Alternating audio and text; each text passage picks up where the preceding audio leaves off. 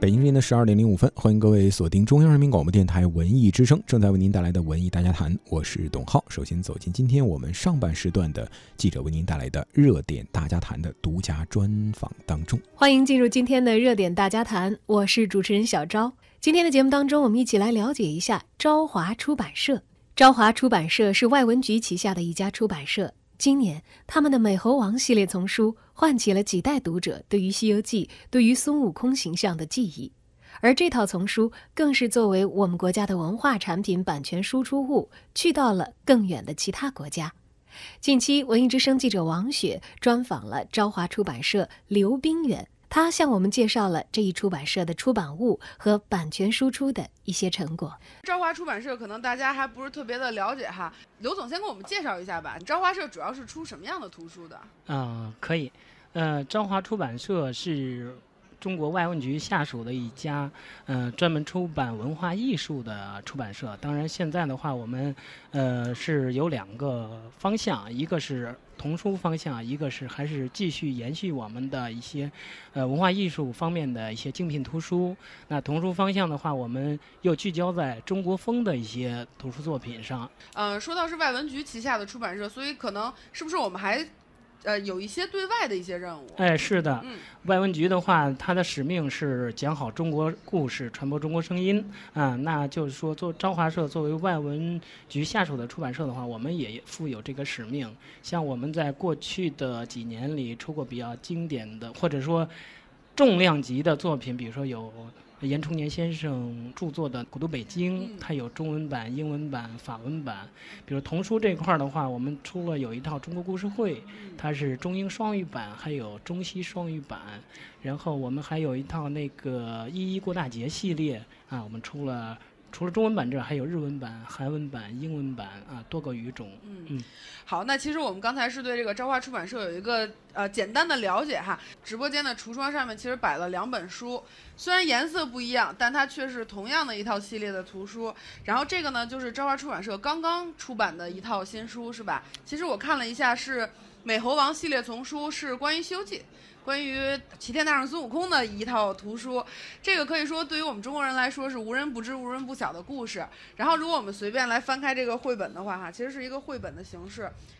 这孙悟空画的特别眼熟，特别像我们小时候看的动画片的那个孙悟空，是吧？是的。然后呢，它的配色也跟那个，好像跟动画片里的孙悟空的配色是一样的，是吧？六十年代还是呃六十年代？对，六十年代的大闹天宫。所以，对，就。那所以您得给我们介绍一下这本新书的这些画儿啊，还有它的这个内容啊，是我们最经典、最古老的那版连环画的改编吗？还是新创作的？呃，是这样啊，就是说这套书的话，首先它的形象的确来源于啊，像您刚才说的啊，那个我们呃非常经典的呃上海民影厂的那部《大闹天宫》啊，它的形象，这个孙悟空的形象其实很很。包括它的色彩哈，还有猪八戒，我们先看一下猪啊，展望一下 啊，啊，好嘞，是这样啊，就是孙悟空的形象，包括他那个桃心儿啊，包括他那绿绿的两个眉毛啊，其实相当于桃的桃的叶子一样啊，这个都是，嗯，来源于最初的大闹天宫的人物设计。当然，这个人物设计最初是张光宇先生做的一些基础设计，然后但是单。孙悟空这个形象呢，是严定宪先生啊，他后来是上海美影厂的，有一段是他是担任了厂长啊，他是一个也是一个我们呃动漫界的前辈了啊，呃，其他的形象是我们在创作这个书的时候，当时这套书的最初的策划人江成安先生啊，他带领三十多位美术家这个团队，对，除了美猴王。孙悟空之外啊，内师徒三人啊，另外三人进行了一个重新设定，所以说他既不是简单的从那个大闹天宫里，呃，用用了那些形象吧，就简单的一个挪用，他又又怎么说呢？他做了一定的创新啊。这三个形象又是在大闹天宫里没有出现的，包括除了前两本《猴王出世》跟《大闹天宫》之外，后边的嗯。它的过关啊，过关除妖的过程中，其实每个妖也好，及涉及到的人物也好，也都是重新进行了创编。哦，我看到咱们叫美猴王系列丛书哈，其实我现在很好奇，因为我看到每一本其实故事它还是衔接的，就每一本都衔接。我们可以看到，在每一本书的前页，它都会有一个上册的回顾，所以呢，它基本上都是一个呃一个连续性的故事。那为什么我们要叫系列丛书呢，而不是直接干脆就叫做美猴王绘本呢？呃，您提的这个啊，这个确实是，我觉得在策划阶段该让您也参与进来，啊，是这样啊，就是说，因为它这个体量比较庞大啊，我们觉得可能有个系列的话，就是能够怎么说呢？能够跟这个。整个这三十二本能够匹配上，像您刚才说的那个前面有一个怎么说呢？故事完前情提要啊，前情提要。这个的话，我们其实也借鉴了评书的形式。上回书说到啊，这个有个前呃前情提要的话，就是小朋友们在看这书时就知道，哎，前面是故事是怎么样的，有什么铺排？为什么这个故事开始之后可能会有一些呼应？为什么啊？发现一些新的情况，比如说，呃，尤其是有一些。曲折比较大的，比如说真假美猴王之后，为什么下边一本之后可能师徒关系变好了啊？比如说那个就就类似这种关系，它有一个相当于一个铺垫啊，也算是一个交代。嗯，那事实上，其实要说系列的话，它肯定还是有一些分类的。那我从直观的感受上是感觉，哎，原来我您拿的这两本书颜色不一样。嗯，您的眼光很犀利啊！其实是我就带了两本书，整套书的话是三三十二本，它一共有四个颜色啊，每八册一个颜色。那第一到是按照一到八，然后八到十六。呃，对对对对对对对。那一到八的话，呃，我们可首先说这套书的主角肯定是。嗯，无所不能的我们的超级英雄美猴王孙悟空了。那一到八的话，主打的也是孙悟空的颜色，就是红色。我们认为它应该是红色。那它在，比如说呢，就是说《西游记》的它这个故事背景下，这个红就代表了智慧啊，代表了一种战胜，代表一种勇气。那我们认为它跟美猴王的气质是非常搭的。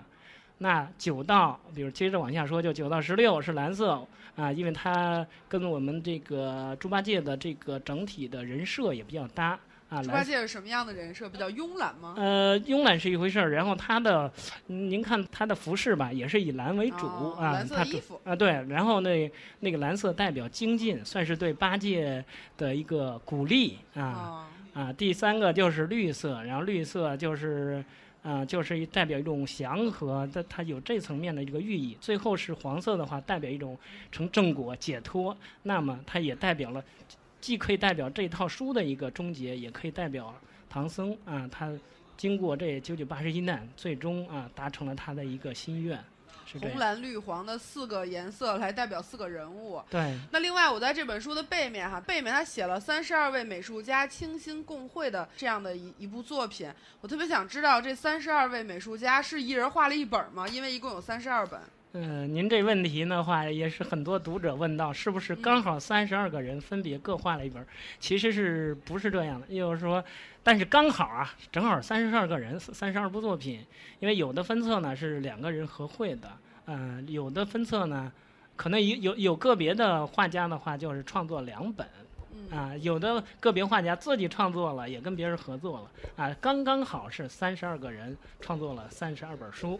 啊，这是非常巧的。他们的合作就在这样一个一一一个绘本里面的合作要怎么做啊？其实还挺不容易的，因为每个画家应该都有自己的独特的想法。嗯，是这样。这个呢，要呃说到这就是创作的一个历程了啊。就是说有在合作的作家中呢，他们有夫妻，他们有父子，有同事，那他们相互之间是非常了解的啊。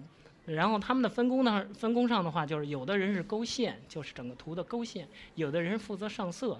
啊，他们在画这本书前，在人设已经确定的情况下，他们会有个沟通。啊，故事怎么怎么进展，怎么推进？我的构图怎么构图？我希望整本是一个什么样的色调？相互之间沟通的非常充分。嗯，包括我举个例子，就是其中有书是那个。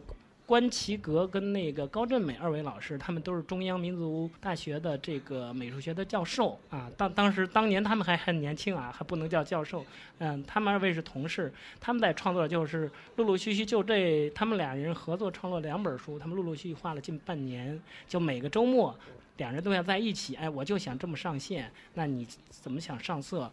来回来磨合，没磨合，每个周末都在创作，每个周末创作，所以最后出现的效果就是合作的出来的效果，他们都很满意，因为达到了他们设想的一个预期啊，磨合的也非常默契。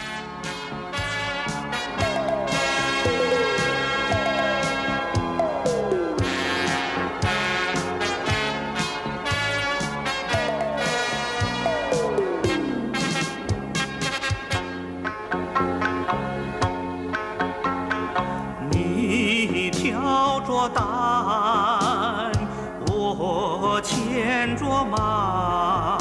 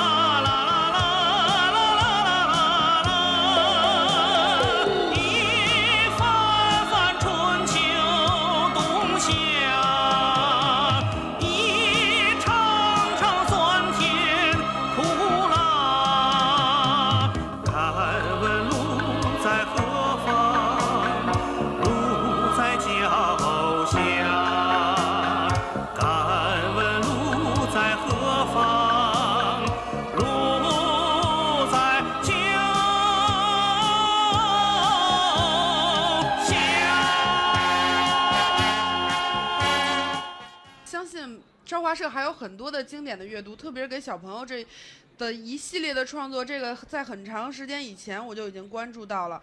啊，我这儿正好有一个你们的册子哈，书目大家可以通过书目来看一下。我们还注意到有很多很多给小朋友读的作品也出现在了你们的书册上。今年还有哪些是重点推荐的书目吗？嗯，是这样。朝华社呢，我们在儿童阅读上也是聚焦中国风啊，我们真是中国风。我们中国风希望把最传统的中国的文化，透过绘本的形式，然后传递给我们的小朋友、小读者。是这样，是这样。我们中国风的话有两块儿，一个是老经典，像《美猴王》，这个就是老经典，是三位三十多位老画家共同创作的；还有新经典，比如说您现在看到的这个《小米游侠记》，啊，这个就是新人来结合我们现在传统文化的一些元素。小米游侠记其实是蓝色蓝色封套的一系列书，这本对对对这套书有几本？呃，有八册，这是第一批啊。哦，它还会继续出下去是吗？对，一八年还会有四册，这样的话，我们能保证每个月都有一册，每个月对应一个主题，来阐释一个传统文化的一个怎么说呢？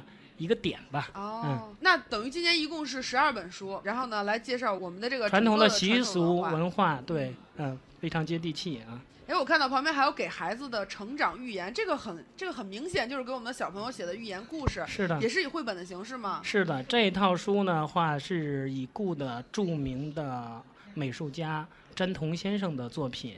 啊，他也是上海美影厂的老，曾经是上海美影厂的核心骨干啊。他他的话是非常有特点的啊。他最最经典的啊，我要单独 插一句啊，多说一句，是猪八戒吃西瓜。这个啊不是跟我们美猴王系列有一定的是的，大师兄出完出二师兄嘛？以后会不会明年再出个猪八戒系列？也说不定明年还是猪年是吧？嗯好，这个这个我们先不说这个话题，我们嗯接着来看哈。嗯其实，在整个的书册里面，我看到了有一个中国童谣的系列书。嗯这个书其实还挺吸引眼球的，因为它嗯是用了一个我们非常传统的中国红的这样的一个色色彩。是的，然后呢，这一套书也是八册，也是八册那。这里面是我们中国童谣的哪些部分？呃，最耳熟能详的，比如说您想到的第一个童谣会是什么？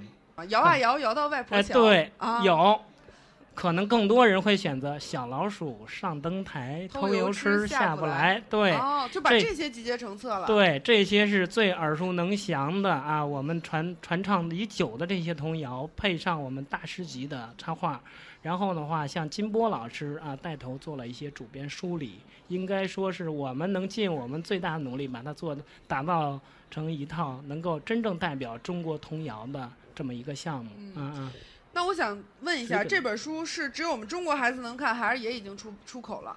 呃，这个出口是我们下一步考虑的，因为现在是这样啊，就是呃，中国在国际上的声音也越来越重要了。那么很多海外的华人也好，华呃华人的小朋友也好，或者说对中国文化有呃怎么说呢，比较偏感兴趣，对有偏好的人以后，这套书将来肯定会介绍给他们啊，这也是我们外文局的使命所在。其实我们刚才呢用了很长的一个篇幅来讲了讲我们呃朝华出版社一直在做的这个童书的系列，嗯。但是同时我也关注到，因为你们的绘本呀是特别特别有特色的，所以呢在关注中国文化这一块儿，你们也做了非常多的努力，而且在关注中国的这个文化的方面，你们也出了非常多不光是给小朋友们看的，比如说我随手一翻啊，这一套其实已经不是今年的作品了，我叫《中国戏曲脸谱画脸全谱，画脸全谱，嗯，是用了呃三本书是吧？对，一一套三本，一套三本的嗯这样的篇幅，嗯然后把我们中国戏曲里面的脸谱集结出版了。是的，呃，我对这套书呢有必要多说几句啊。这套书是著名戏曲理论家黄殿奇的，应该说是集毕生心血的一套作品。嗯啊，这个是曹禺先生，可能很多人都知道，这套书在曹禺先生在世的时候就对这套书做了很高的期待。啊，这套书经过呃创作呃编辑一直有十几年的时间，最终才于一七年八月份推出。就是我们推出这套书，我特别想知道啊，因为脸谱我们之前看到最多的是在京剧演员或者戏曲演员的脸上的，对吧？第二多的呢是好多拿那个泥胎做的胎，然后在胎上画的这个脸谱。我特想知道，在这本书里你们是用什么作为载体来画这个脸谱的？是这种油油墨印刷吗？呃，这个怎么说呢？就是原画他创作的时候，他用了，就是说跟勾连用的这个是咱们舞台上用的这些颜料或者什么的，它是的确是这样，但是印到书上不会那样。但是它确实用了很多专色，这个是印刷上有难度的。这个在印刷工艺上，我们印制部的同事跟着作者、跟着呃美术设计者做了很多的研究，最后达成一个这个效果，就尽量的跟最初这脸谱的创作的颜色啊、效果、质感啊非常接近，这个确实是花了一番心血的。嗯，我们作为一个就是我们在向世界展示中国文化的这样的一个出版社，我们肯定还有一些大的作品已经嗯出版到了海外，就是我们之前说到的那一套书，严崇年先生的这一套书叫做《故都北京》，啊，古都北京，这是一个写北京的一套书哈。对，我看到您册子上写的是已经有了中文版、英文版跟法文版，是的，是的。在海外卖的好吗？先说说。呃，是这个需要一个过程啊，因为是中国文化的走出去，需要需要一些途径跟平台。现在这个平台在在逐渐的扩展啊，这个是一点点做，但是这个书本身是真是。但凡拿到的都说，哎，这个书真是能代表咱们北京啊！包括咱们二零二二年的北京冬奥会嗯啊，这个书也有望作为一个相当于一个国礼级别的一个文化礼品，送给来访的各国的重要人物吧，可以这么说啊。一套书能够作为我们国家的国礼，那确实是有必要我们来阅读一下。嗯而且它的作者呢是严崇年先生，可能大家透过以前的百家讲坛等等节目，已经对严老先生已经比较了解了，对对对所以其实也不妨来打开这本书。嗯好，那因为时间的关系呢，今天跟呃刘总的对话我们就先暂时告一段落，也嗯感谢您带来了这么多给孩子们看的、给大人们看的，承载了我们中国文化的这些很好的出版物，特别感谢您。然后希望以后有机会也可以常来我们文艺之声做客，为我们的听众、为我们的读者带来更多的好作品。也谢谢主持人给我这一次宝贵的机会啊！好，谢谢您，谢谢。嗯，谢谢。